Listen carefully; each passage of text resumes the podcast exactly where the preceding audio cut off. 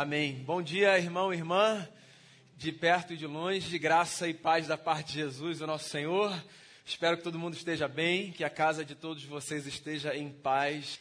Quero ler, hoje é o nosso último encontro nessa série chamada Oração da Família, uma série de quatro conversas a partir da oração do Pai Nosso, e eu quero ler o trechinho final, que foi o que nos coube para esse último encontro. Então, eu volto os meus olhos para Mateus, Evangelho segundo Mateus, capítulo 6, verso 13.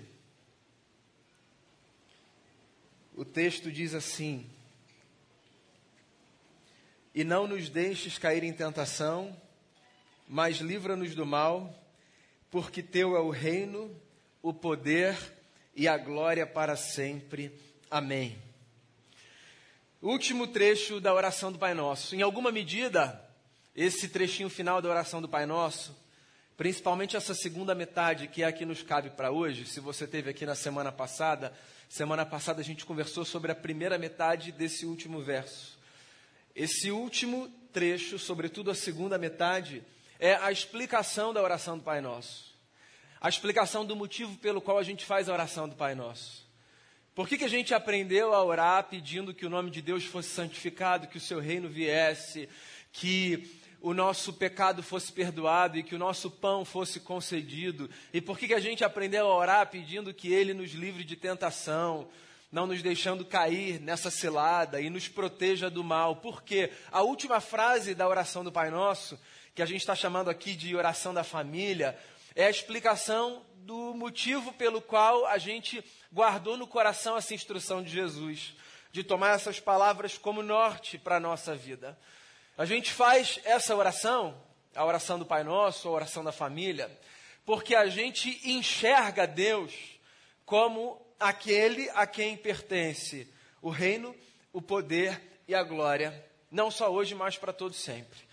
E eu queria gastar aqui alguns minutos olhando para essas três forças que estão no final da oração do Pai Nosso, numa espécie de doxologia, de louvor.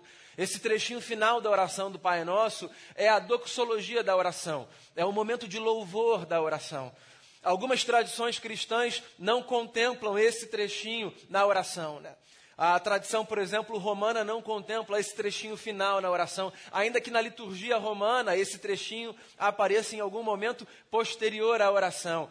Os protestantes já incluem esse trecho, porque teu é o reino, o poder e a glória para sempre, amém. E está longe de mim querer fazer aqui uma discussão do porquê teu não teu trecho.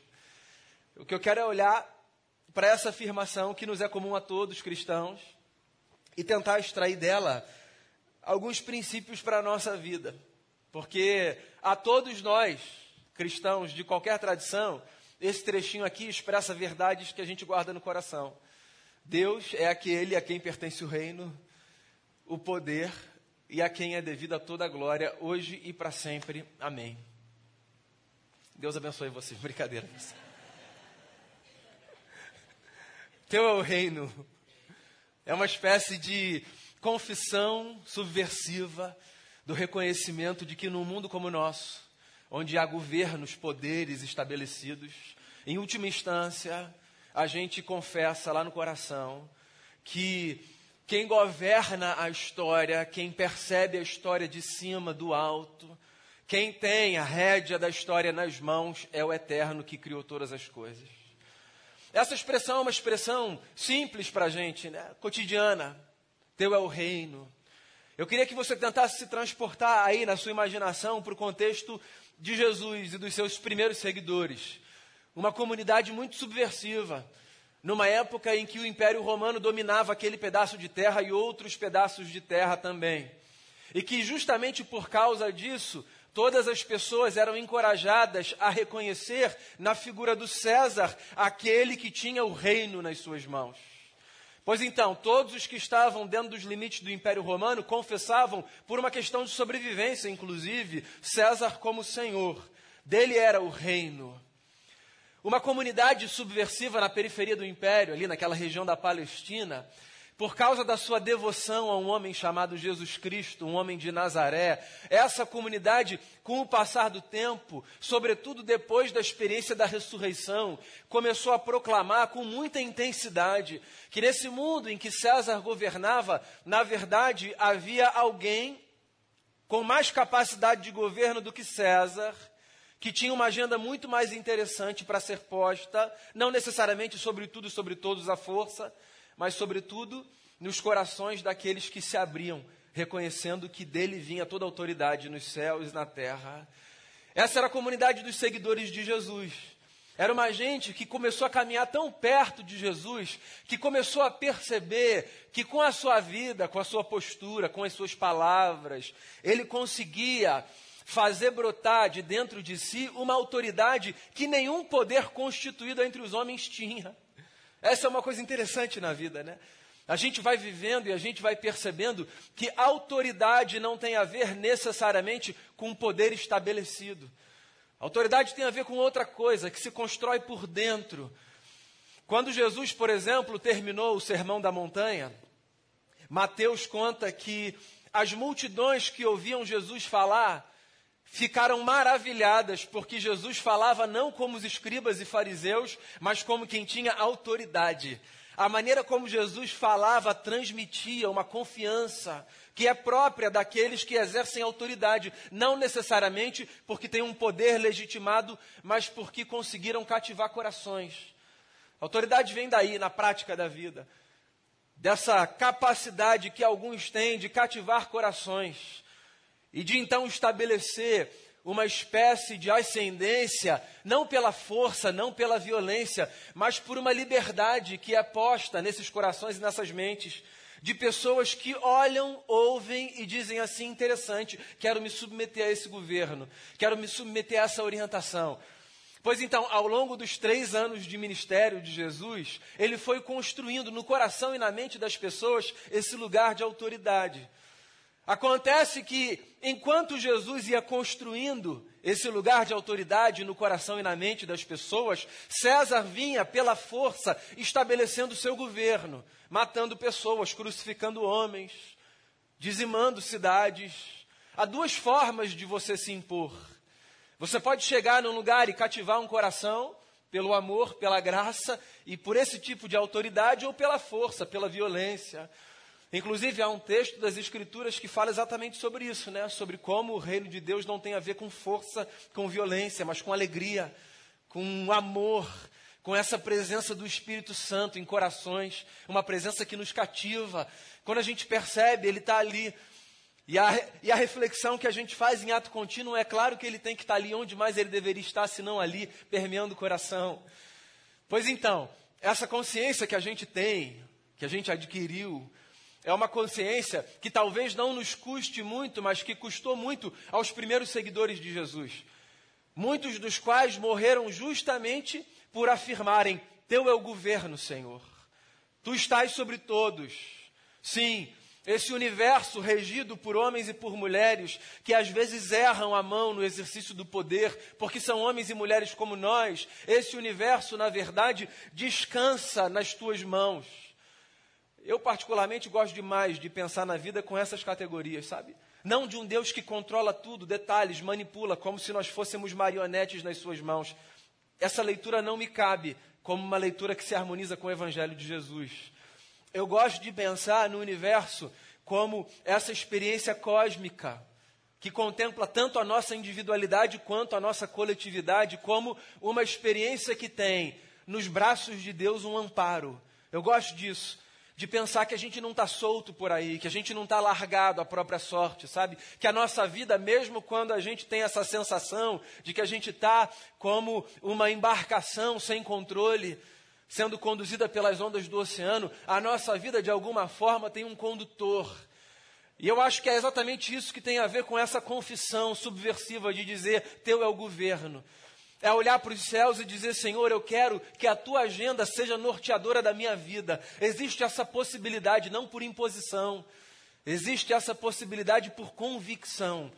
Eu não concebo um Deus como alguém que impõe sobre você uma agenda, sabe? Diz você tem que, porque eu sou Deus e você é homem. Eu sou criador, você é criatura, então você vai ter que ir por aqui, ir por ali, custe o que custar, você está debaixo desse meu controle.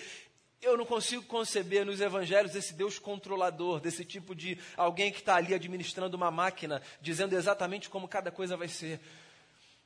Para mim faz mais sentido ver o Deus que se revela na face de Jesus como, como esse ser que nos convida para uma outra agenda.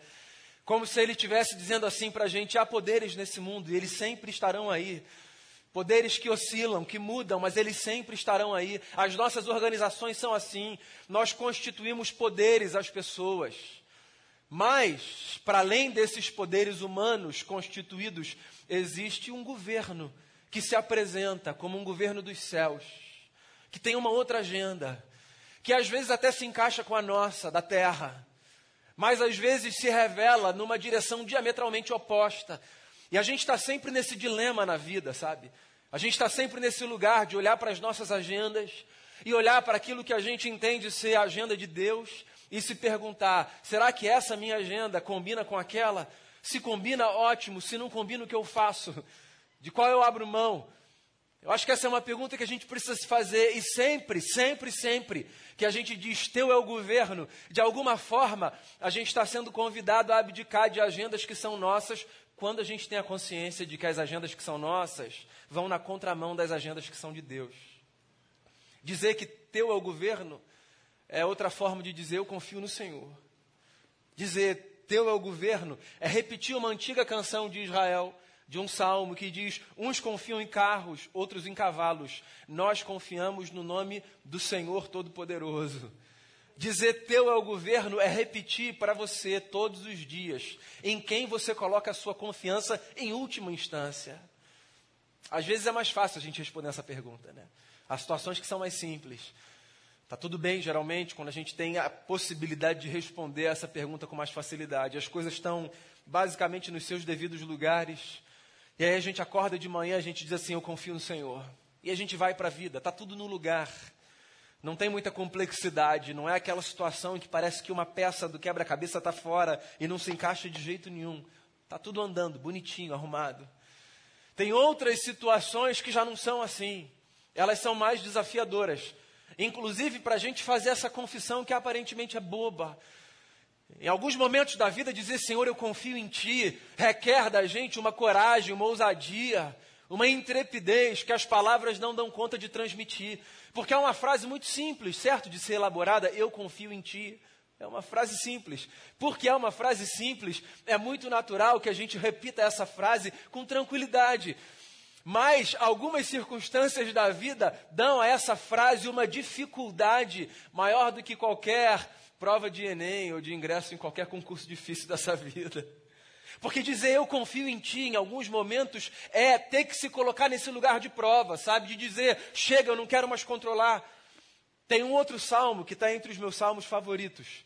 É o salmo de número 46, que mais para o final termina com uma oração que diz assim: Aquietai-vos e sabei que eu sou Deus. Aquietai-vos e sabei que eu sou Deus.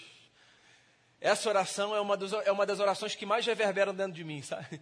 Nos meus momentos de, de inquietude, é como se eu estivesse buscando nesse lugar essa voz do Pai que diz assim: fica tranquilo, fica tranquilo. Eu estou aqui, eu sou Deus, fica tranquilo. Você não reconhece esse governo sobre a sua vida, então fica tranquilo. Mas eu volto a dizer, para ver se você se identifica comigo nesse lugar, é muito fácil eu ficar tranquilo se está tudo bem. Porque ficar tranquilo quando está tudo bem, na verdade é uma encenação. O desafio de ficar tranquilo é quando as coisas não estão bem. Pois essa é a hora que a gente é provado, que a gente é sacudido, que a gente é jogado de um lado para o outro. E que a gente precisa, quase que num esforço assim, hercúleo, respirar, abdicar do controle que a gente acha que a gente tem e dizer: tudo bem, Pai, eu vou confiar, teu é o governo. Então, a oração do Pai Nosso, ela é uma oração que nos lembra que nessa vida existem duas formas de se viver: assumindo as rédeas da sua história por completo, ou sujeitando o seu coração a essa agenda celeste que não se impõe sobre nós, mas que se oferece graciosamente aos nossos corações como uma proposta substitutiva de vida. É como se Deus estivesse dizendo assim: está cansado de tentar levar tudo nos ombros, né, querido? Por que não entrar nessa jornada em que você tira o sobrepeso de sobre você e você agora passa a caminhar mais leve? Porque existe um outro fardo mais leve do que esse que você carrega que é um fardo que você pode carregar quando você tem consciência de que nessa vida, ainda que o seu orgulho diga o contrário, você não precisa levar tudo sozinho. Teu é o governo. Outra forma de dizer, Senhor, está aqui, desisto de ser Senhor sobre mim mesmo. Teu é o governo, teu é o poder. Essa é uma outra razão pela qual a gente pede coisas a Deus. A oração do Pai Nosso se explica por isso. A gente faz essa oração porque a gente reconhece que Ele é Senhor sobre a nossa vida, para além de todos os poderes estabelecidos entre os homens. E a oração do Pai Nosso é a nossa oração e uma oração que a gente faz porque a gente reconhece que dele é o poder. Sim, dele é a força, ele é a fonte de força. A gente costuma pensar no poder enquanto esse elemento que a gente utiliza para subjugar. Mas eu queria que a gente pensasse no poder a partir de outra categoria. Eu queria que a gente pensasse no poder enquanto esse elemento do qual a gente dispõe para a gente se reorganizar. Poder enquanto equivalência de força. Dessa ordem. Poder enquanto essa constatação de que há uma força maior do que a nossa reunida que pode nos servir de esteio para a gente reorganizar a nossa jornada e seguir em frente. Teu é o poder. O que a gente está dizendo é, Senhor, eu sei que toda força vem de Ti. E se toda força vem de Ti, eu queria buscar em Ti a força necessária para viver. Então, reconhecer o poder de Deus não é ter na vida uma vantagem competitiva para enfrentar as suas lutas e subjugar os seus inimigos. Não é isso. Reconhecer o poder de Deus não é dizer, haha, agora eu tenho a força. Numa espécie de desenho animado japonês, sabe, da década de 80, em que você recebe uma espécie de energia e vai para combater os inimigos que estão aí sempre do lado de fora. Lembra da nossa conversa da semana passada? Deus me proteja de mim e da maldade de gente boa e da bondade da pessoa ruim, de mim também. Pois então, Dizer teu é o poder não é dizer agora eu tenho uma força que eu preciso, que vai me transformar numa espécie de Popeye do século 21. Sabe, me levando então para derrotar todo mundo que atravessa o meu caminho. Deus é a minha força nesse mundo, uma espécie de vantagem competitiva que vai me colocar à frente, porque agora eu tenho um poder que você que não descobriu Deus não tem. Não é isso, não é isso. Inclusive, quando Paulo, apóstolo, na carta que ele escreve aos Romanos, fala sobre o poder de Deus. Paulo fala do Evangelho como poder de Deus para nossa salvação. E é curioso porque a palavra que aparece ali traduzida por poder é a mesma palavra que aparece traduzida por dinamite, seria exatamente a mesma palavra. Pois então, olha só que interessante. Paulo diz que o Evangelho é a dinamite de Deus para a nossa salvação. É como se Deus jogasse uma bomba dentro da gente e destruísse para que a gente pudesse refazer do jeito certo o que do lado de dentro estava construído da forma errada. De modo que esse poder não é para destruir os outros, mas é para destruir em mim aquilo que precisa ser destruído, porque alguma outra coisa precisa ser construída no lugar. Qualquer pessoa que fizer uma análise honesta da sua própria vida vai chegar a essa conclusão, certo? Tem coisa dentro da gente que precisa ser destruída para que outra seja construída. Tem coisa que a gente precisa refazer. E não uma vez só, muitas vezes na vida. Pois então, o poder de Deus é essa força que nos destrói para nos refazer.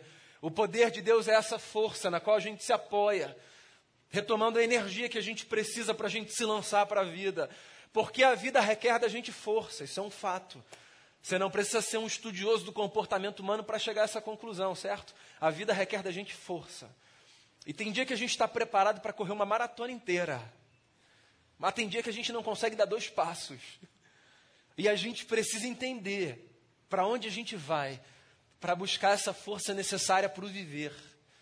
E há muitos lugares, e há muitos convites, e há muitos caminhos E nesse sentido eu sou muito conservador.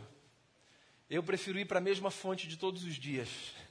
Essa fonte inesgotável de amor, de graça, que nos Salmos é descrito como a nossa torre forte, a nossa fortaleza, o nosso castelo, o nosso socorro presente na angústia. Então a gente faz essa oração porque a gente sabe que a força vem dele. A gente pede, Senhor, não me deixe cair em tentação, porque a força para resistir à tentação vem dele. A gente diz, Senhor, me livre do mal, porque a força maior do que o poder da maldade é a força dele, do seu amor. A gente pede para que o pão venha dele, porque ele é a força que nos alimenta. É por isso, é por isso, só por isso. Ele é o lugar de partida, ele é o lugar de retorno, ele é o nosso destino, ele é a nossa referência. Então, nas lutas da vida, eu queria que você se lembrasse disso, porque existem muitos pontos de abastecimento que parecem os lugares necessários para onde a gente precisa ir em busca de força. Eu estou pedindo aqui o seu voto de confiança, acredite em mim. Vá para Ele, vá para Ele.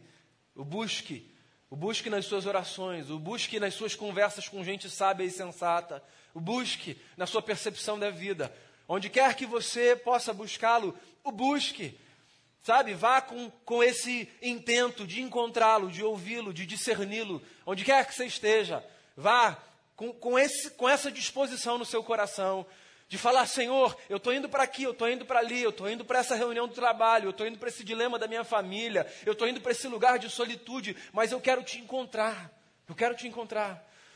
Eu conversava anteontem com um amigo, está indo fazer uma viagem, repensar a vida. E aí ele me disse assim, um pouco antes de embarcar: Eu só quero encontrar Deus. Eu só quero encontrar Deus, Daniel. Eu vou fazer essa viagem. E tudo que eu quero é encontrar Deus. E é engraçado porque a resposta bonitinha, ortodoxa, sabe, da teoria poderia ser: você não precisa ir a lugar nenhum para encontrar Deus. Deus está aí onde você está, sabe? É a resposta do sujeito que não entendeu a vida, que está só recitando o manual, achando que vida é, é olhar gabarito e responder da forma certa. Ele está indo viajar. E ele tem um negócio na cabeça dele: eu quero encontrar Deus. Não é que ele não poderia encontrar ali, mas ele colocou uma disposição no coração, sabe?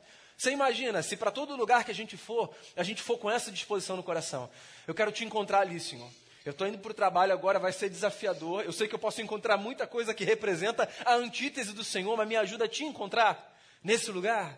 Olha só, essa disposição já facilita bastante as coisas, sabe? Senhor, eu estou indo para esse lugar, de uma notícia possivelmente desafiadora, de um diagnóstico que eu acho que eu posso receber ou que alguém pode receber. Eu queria te encontrar no meio desse lugar. Eu queria te encontrar nessa conversa com esse médico. Senhor, eu estou indo para uma conversa difícil, de um relacionamento aqui que eu estou tentando ajustar. Eu queria te encontrar. Por favor, se revele a mim, me ajude a discernir onde o Senhor está, porque eu preciso dessa força que eu só recupero quando eu te encontro. Porque existe uma força que a gente só recupera quando a gente encontra Deus. Então vá para a vida tentando encontrar Deus, o Deus que se revela na face de Jesus Cristo de Nazaré.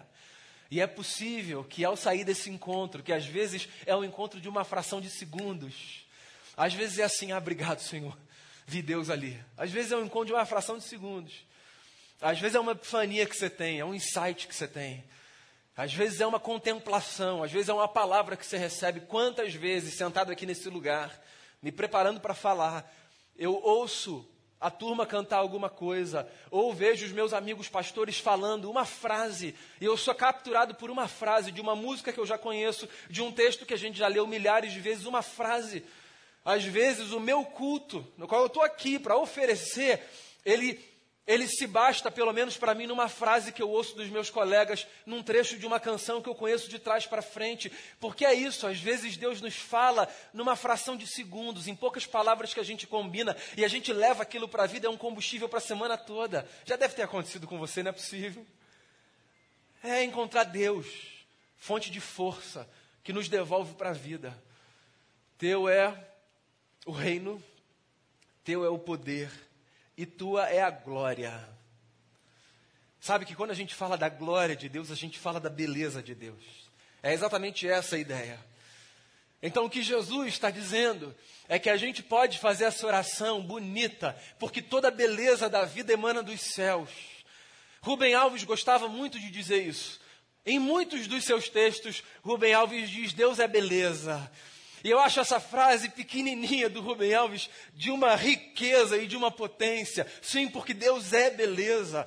Não é possível que a gente encontre nele feiura. Não é possível que ele seja fonte dessas coisas que tornam a alma mais oprimida. Não, ele é fonte de beleza. De modo que toda beleza que há, há para nos lembrar que existe um Deus que é belo e que se revela a nós através de toda a sua criação. E através do nosso cotidiano, Deus está aí, se revelando ao meu coração e ao seu coração. Nesse sentido, nós que vivemos nessa cidade que é purgatório da beleza e do caos, somos muito privilegiados, né? Nesse sentido, a gente fazer qualquer percurso dessa cidade nos coloca diante da possibilidade de encontrar em algum lugar uma beleza singular do eterno, que se revela quase que num bom dia dos céus para a gente, né? É uma montanha, é uma lagoa, é uma praia, há bosques, uma floresta, e a gente está andando por aí, e a gente está vendo tanta beleza criada, que revela a beleza do Criador. E viver com essa atenção, sabe, de que toda beleza vem dos céus, e de que Ele é belo, e de que toda a glória é dele, eu acho que faz duas coisas para o nosso coração. Faz um bem danado, porque é muito bom a gente poder viver contemplando o que é belo, isso faz bem para a gente. Acho que a vida fica mais leve quando a gente percebe beleza. Da mesma forma que a vida fica mais pesada quando a gente está cercado dessa feiura existencial, sabe?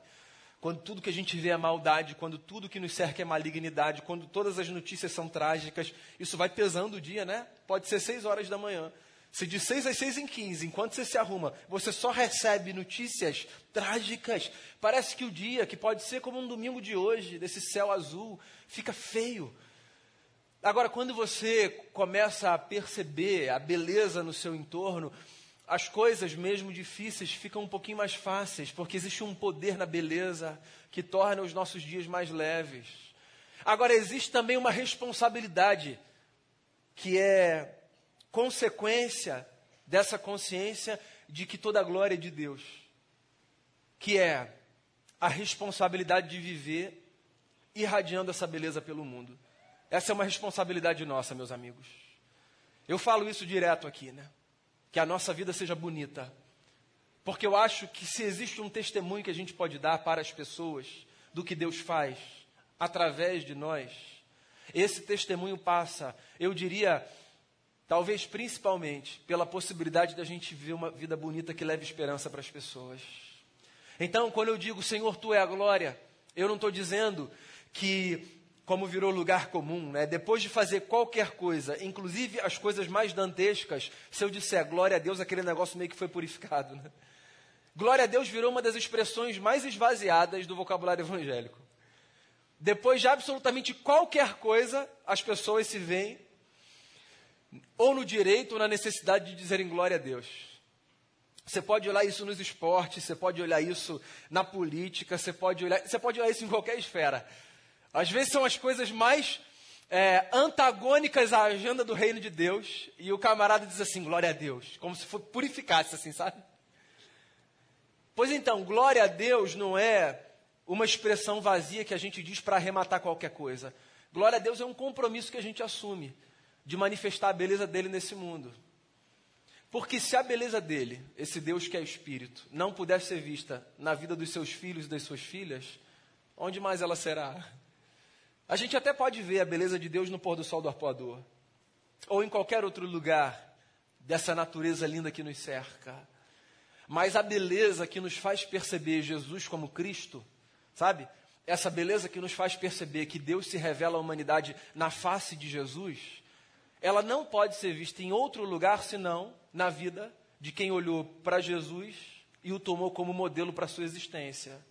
De modo que glorificar a Deus com a vida é se comprometer com uma caminhada tão próxima da caminhada de Jesus, que as pessoas, inclusive aquelas que foram educadas com a consciência de que Deus é meio esquisito, sabe, meio distante, punidor, vão olhar e vão dizer assim: sabia que Deus era tão bacana acho que esse Deus eu tenho interesse de conhecer. Pois então, dele é o reino, dele é o poder e dele é toda a beleza hoje para todos sempre. Então, amigo e amiga, o meu convite e o meu desejo nessa manhã é para que a gente renove esse nosso compromisso de viver debaixo do governo de Deus, não por imposição, mas pela convicção de que não há agenda melhor para o nosso coração do que aquela que é proposta pelos céus. Acredite, a sua vida vai ficar mais leve quando aqui você colocar diante do altar, aqui no solo dessa existência que eu digo, não só nesse prédio, no solo dessa existência, você colocar diante do altar esse desejo narcísico de controlar tudo, que não levará você muito longe. Você irá mais longe quanto mais cedo você reconhecer que existe um governo melhor do que o seu sobre a sua própria história, que é o governo de Jesus. A minha oração é para que você vá a Ele e volte a Ele quantas vezes forem necessárias para encontrar força para a vida dele é o poder. Ele é a nossa força.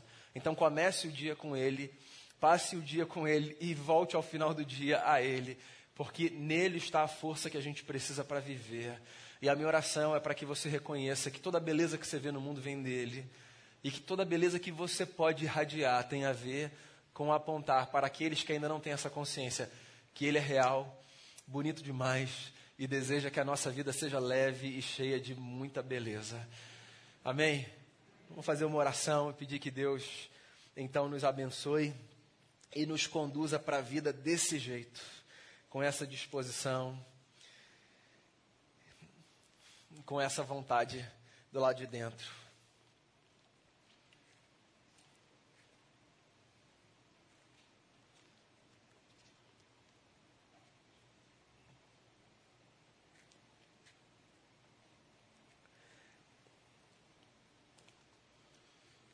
Pai nosso que estás nos céus, santificado seja o teu nome. Venha o teu reino e seja feita a tua vontade, assim na terra como no céu. E dá-nos hoje o pão nosso de cada dia e perdoa os nossos pecados e as nossas dívidas, assim como nós perdoamos aos nossos pecadores e aos nossos devedores. E não nos deixe cair em tentação, Senhor, mas livra o nosso coração do mal livra o nosso coração do mal que nos habita, livra o coração do mal que nos cerca. E, por favor, ajude-nos a confessarmos que Teu é o reino, Teu é o poder e Tua é a beleza para todos sempre. A gente quer viver desse jeito. A gente não quer ter o Senhor como um amuleto para a vida, como uma vantagem competitiva como uma carta que a gente guarda na manga. A gente quer ter o Senhor como aquele que dá sentido para a nossa existência como um todo. Então eu queria colocar diante de Ti o nosso coração. Nós que nos percebemos como família da fé e que aprendemos com Jesus, o nosso irmão mais velho Senhor, a fazermos essa oração a Ti. Ó Pai, nos dê a graça de, de praticarmos aquilo que pedimos, de tal forma que a gente, com o nosso viver, tenha condição de sinalizar para esse mundo que existe uma, uma outra forma de existir. Ajude-nos, Senhor, a caminharmos assim. Seja o Senhor aquele que governa a nossa vida, seja o Senhor a fonte da nossa força, e seja o Senhor aquele que revela na criação e através de nós a beleza que só dos céus pode vir para trazer leveza para a terra. Assim eu oro, colocando o meu coração e o coração de cada irmão e de cada irmã diante